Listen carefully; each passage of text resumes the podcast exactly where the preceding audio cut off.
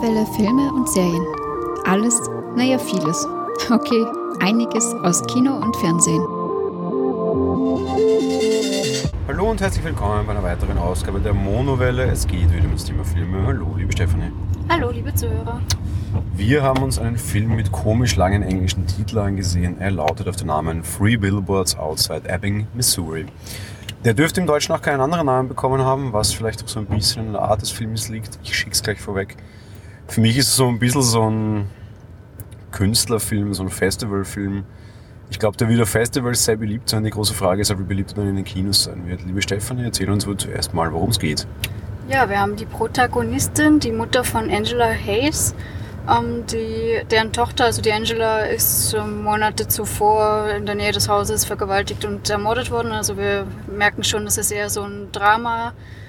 Und ja, sie hat das Gefühl, dass die Polizei gar nichts tut, um irgendwie den Täter zu finden. Und so kommt es, dass sie drei Billboards, also so große Werbetafeln, die zum Ort hinführen und ähm, ohne Werbung sind, mietet und dort Sprüche drauf gibt, die an den Chef gerichtet sind, also an den Polizeichef und sich beschweren, so nach dem Motto, wieso er nichts dagegen tut. Ähm, das gefällt diesen natürlich so gar nicht und das ist im Endeffekt das Drama, was wir dann hier haben, was sich da so zwischenmenschlich so großteils abspielt.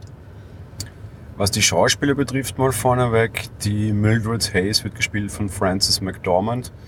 Die kennen wir zum Beispiel kürzlich erst das Hail Caesar, hat aber auch schon bei vielen, vielen anderen Filmen mitgespielt, zum Beispiel auch beim sehr von mir verehrten Ian Flux, den Polizeichef spielt Woody Harrison, den haben wir zuletzt gesehen in Planet Affen beispielsweise, und den Officer Jason Dixon, um den es tatsächlich dann auch geht. Der spielt bei sehr, sehr vielen Filmen mit, den haben wir zum Beispiel dann auch schon gesehen bei der Mordung des Jesse James durch den Feigling Robert Ford bei Woman in Burka, bei Moon, dort habe ich ihn sehr gerne gehabt, bei Iron Man 2, also wahrscheinlich sein letzter großer, tatsächlich bekannter Film. Sonst relativ viele bekannte Nebenrollen, auch das ist eigentlich schauspielerisch relativ stark besetzt. Ich will mal das Ganze jetzt ein bisschen ganz anders aufsatteln, weil ich sage, es ist aus meiner Sicht ein Kunstfilm oder halt eher so ein Festivalfilm und damit ist nicht vielleicht ganz so ungefähr kinotauglich. Darum würde ich von dir aus gerne mal wissen, wie kinotauglich hältst du den oder wie Mainstream-tauglich, sage ich mal. Ähm, ich muss gestehen, so Mainstream-Kinotauglich aus meiner Sicht eigentlich gar nicht. Warum?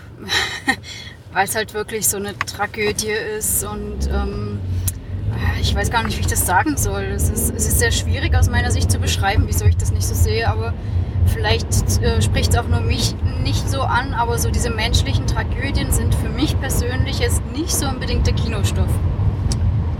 Ja, wir waren Anfang des Monats im Greatest Showman. Der hat äh, relativ viel Tragikelemente drin, meiner Meinung nach. So alle gegen die, die anders sind, alle gegen Behinderte, keine Liebe zwischen Schwarzen und Weißen, sozialer Abstieg. Da steckt auch schon viel, relativ viel Tragödienpotenzial drin, oder? Und sehr viel Show, wie wir schon auch im Titel hören, Greatest Showman. das ist genau das, danke, eben, was den Unterschied für mich macht. Ja. Einerseits A, der Film ist insofern ein bisschen schwierig, weil er kein dezidiertes Gut und Böse hat weil du könntest natürlich jetzt auch aus deiner, aus deiner Sicht, wie du es vorher beschrieben hast, weil wir vielleicht sagen, na klar, ja, die Mutter von einem äh, kleinen, rundgekommenen, vergewaltigten Mädchen ist die, Bö also die Gute und die Polizei sind die Bösen. Es ist heutzutage im 21. Jahrhundert auch nicht irgendwie schwierig zu sagen, Polizei ist böse, damit mache ich jetzt auch kein großartiges soziales Tabuthema mehr auf. Äh, ja, von daher, All Cops are Bastards, passt schon, super einfacher Film, kann man schon mal machen. Aber in Wirklichkeit ist auch diese Mildred irgendwie so eine totale Antipathie Typ quasi. Ja. Das ist auch nicht irgendwie so wie in Marvel-Filmen, wo du dann halt sagst, na gut, okay, ja. Deadpool, ja. Na, das auch nicht. Die ist eigentlich auch unangenehm und eigentlich ist die auch so richtig arschig, da kommen wir dann vielleicht auch nachher noch dazu. Aber allein aus der Sicht A fällt es mir ein bisschen schwer, auf der anderen Seite fällt es mir auch aus der technischen Sicht heraus ein bisschen schwer zu sagen, dass das das Mainstream-Kino unbedingt eignet. Ja, schwierige Sache, finde ich. Auf jeden Fall und dass ähm, sie eben da auch noch so anti Artist, oder wie man das dann sagt, ist, das, das stimmt auf jeden Fall, ja. So, dann gehen wir nämlich mal auf die Handlung quasi, beziehungsweise auf die Aussage des Ganzen. Also grundsätzlich geht es ja nicht gegen den Polizeichef vor, sondern es geht ja gegen diesen Dixon vor. Und der Dixon ist ja quasi ein permanent besoffener Cop, den sie davon bezichtigt, dass er quasi zu blöd ist, seinen Job zu tun. Das mag ja soweit noch okay sein, aber das Problem ist, dass der, dass der Polizeichef sich den Fall dann auch annimmt, sich das näher anschaut und quasi sagt, okay, er hat irgendwie, er findet nichts. Ja? Er hat keinerlei, die DNA passt zu niemandem, die, die irgendwie verzeichnet ist, er hat keine Fingerabdrücke, die zu irgendjemandem passen, der verzeichnet ist.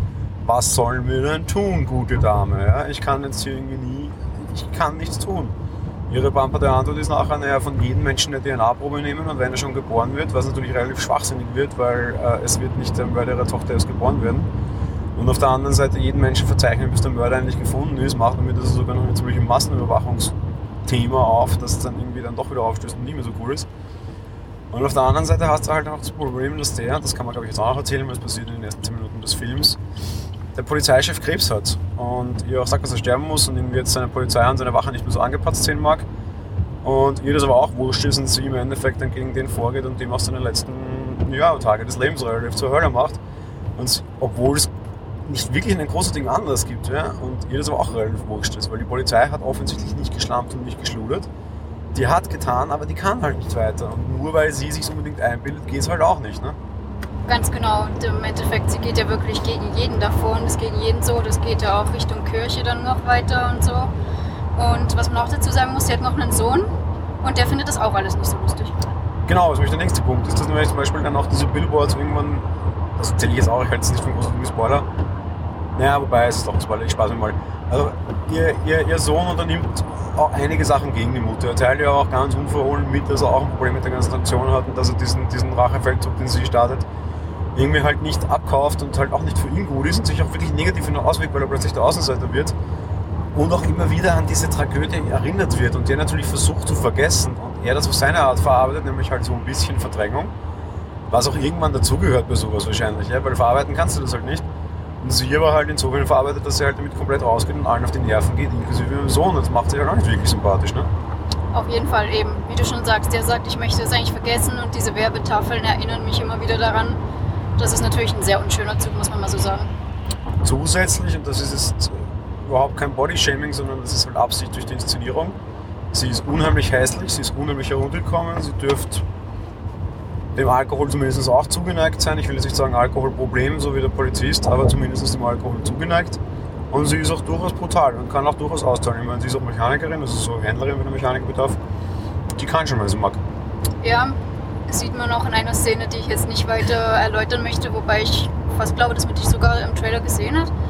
Aber da verletzt sie dann auch noch einen Menschen, der dem ähm, ähm Polizeichef da nahe steht quasi. Ja, und schießt aber über das Ziel hinaus. Also es ist nicht, dass du sagst, das ist Notwehr, wo du das noch irgendwie schön reden kannst. Nein, sie greift Leute offensiv an. Ja? Genau, also total äh, unmoralisch dann auch noch. Und noch dazu ziemlich unflätige Sprache. Ja, auf jeden Fall, das war auch der Wahnsinn. Das andere, was ich dem Film jetzt auf jeden Fall sehr positiv anrechnen muss, und da macht er auch keine schwere Aussage auf, weil die Aussage ist dann Gott sei Dank sehr einfach. Es geht auch um das Thema Rassismus. Relativ stark, und nicht nur Rassismus, sondern auch irgendwie gegen Schwule, also gegen dieses typische Kleinstadt-Kleinkariertheit. Ja. Und da bezieht eine ganz klare Ansage und da geht es ja auch gegen die Polizei ins Gericht und alle vernünftigen Menschen, auch Polizeimitarbeiter tun das auch. Aber da hast du halt auch so diesen kleinen, schwachsinnigen Dixon, der halt irgendwie noch nie aus seinem Dorf rauskam und halt alles anderes fürchtet der wird dann aber auch einfach, was das betrifft, dass der Depp stehen gelassen, der er ist und das finde ich in Ordnung. Genau, ja. Fand ich auch gut so und passt auch total. Kommen wir zur technischen Machart und da ist es für mich auch der große, ich greife es mal gleich vorweg, der große Genrefilm quasi. Er ist sehr langsam gemacht, er ist sehr bildverliebt, er ist sehr einstellungsverliebt. Er ist nicht gemacht wie Kino, er ist nicht geschnitten wie Kino, es ist alles sehr langsam, man lässt sich viel Zeit. Das ist nicht schlecht, das erzeugt auch eine gewisse Stimmung, aber das ist eindeutig einfach nicht so, wie heutzutage Popcorn-Kino gemacht wird. Und Popcorn-Kino ist es halt sowieso schon vom Thema schon mal nicht. Aber auch von der Machart her ist es eher so ein, so ein genreverliebter Festivalfilm halt dadurch, vor allem auch für mich. Ja, genau. Würde ich ganz genauso sehen, wie ich schon gesagt habe, so fürs Kino, so für Mainstream eben, eben ungeeignet, genau. Ja, da kommen wir auch gleich zu den Schauwerten. Also fürs Kino finde ich ihn sowieso völlig sinnlos, weil der Hass halt nichts über Schauwerte hat.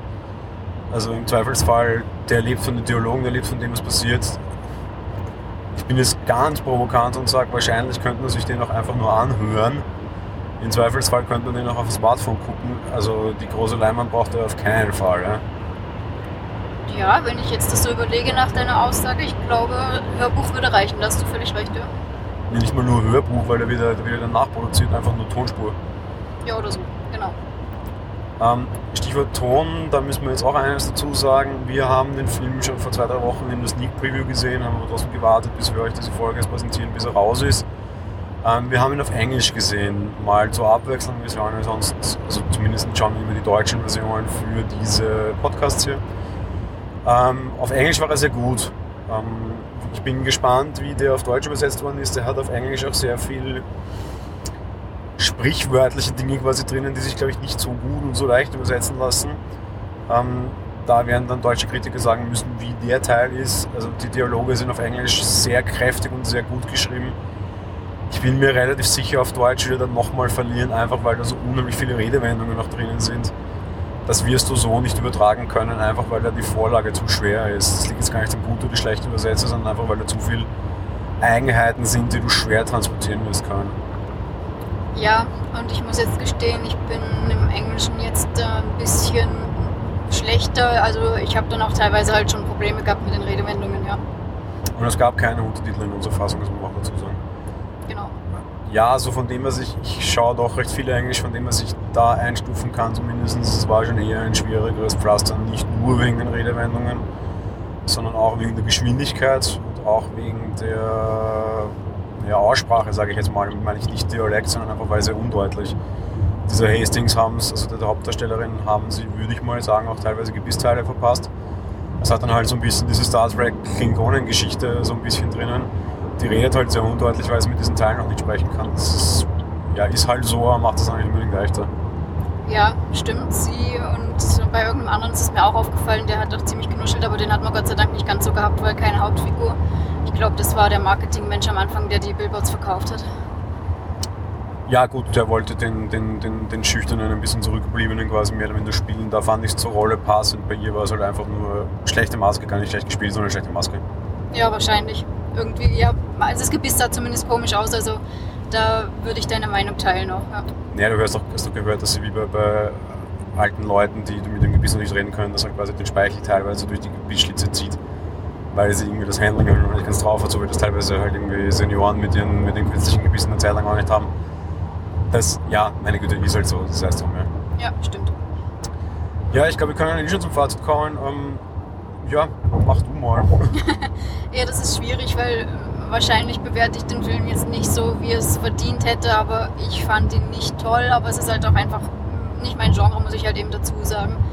Und ähm, eben, also schauen hätte man den sowieso nicht müssen. Und von dem her, ja, es war nichts für mich. Ich würde ihn jetzt nicht weiterempfehlen. Ja, ich sage insofern, das ist, das ist ein bisschen der, der Auftakt des Festivalkinos und da ist es sicherlich keiner der schlechteren, auch heuer nicht und auch generell so nicht. Es ist schon so ein guter Festivalfilm, aber ich halte es nicht unbedingt für den besten ähm, Kinofilm oder für einen schlechten Kinofilm de facto eigentlich. Es ist schauspielerisch ist es wirklich gut und davon lebt er. Aber es ist, es ist auch von der Thematik her einfach ein bisschen zu flach. Ja? Weil so bei einem Drama erwarte ich mir halt irgendeine eine traurige Geschichte, eine wichtige Geschichte, eine Geschichte mit Aussage, mit Moral.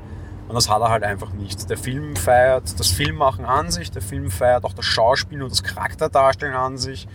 Eben auch nicht unbedingt immer nur eindimensionale, sehr einfache Charaktere, sondern halt wirklich schwierige Charaktere der Film feiert, dass Geschichten nochmal verworren sein können und nicht immer ganz klar sein muss, wer zu wem, auf welcher Seite hält. Und in dem Film, glaube ich, kann es mehrere Positionen geben und alle sind legitim. Alles macht er sehr gut, alles brauche ich auf jeden Fall nicht im Kino. Kein schlechter Film, aber jetzt auch nicht so, so unig gesehen haben muss, finde ich. Richtig, eben. Wie schon gesagt, da kann ich mich nur anschließen. Von dem her, ähm, wenn ihr sowas Kunstvolles mal schauen wollt, dann eher vielleicht mal daheim. Ja, aber kunstvoll finde ich jetzt auch maßlos übertrieben, das ist Festivalkino. Das ist nicht gleich Kunst ja, wie dem auch sei, eben Kino auf jeden Fall unnötig. Gut, in dem Sinne wünschen wir euch viel Spaß mit Free Billboards oder was auch immer anderem.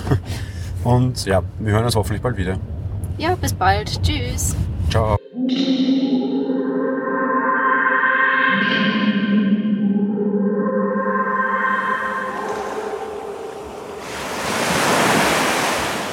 Monowelle ist ein kostenloser und privater Podcast von Jan Gruber. Mehr Informationen dazu findet ihr unter www.monowelle.at.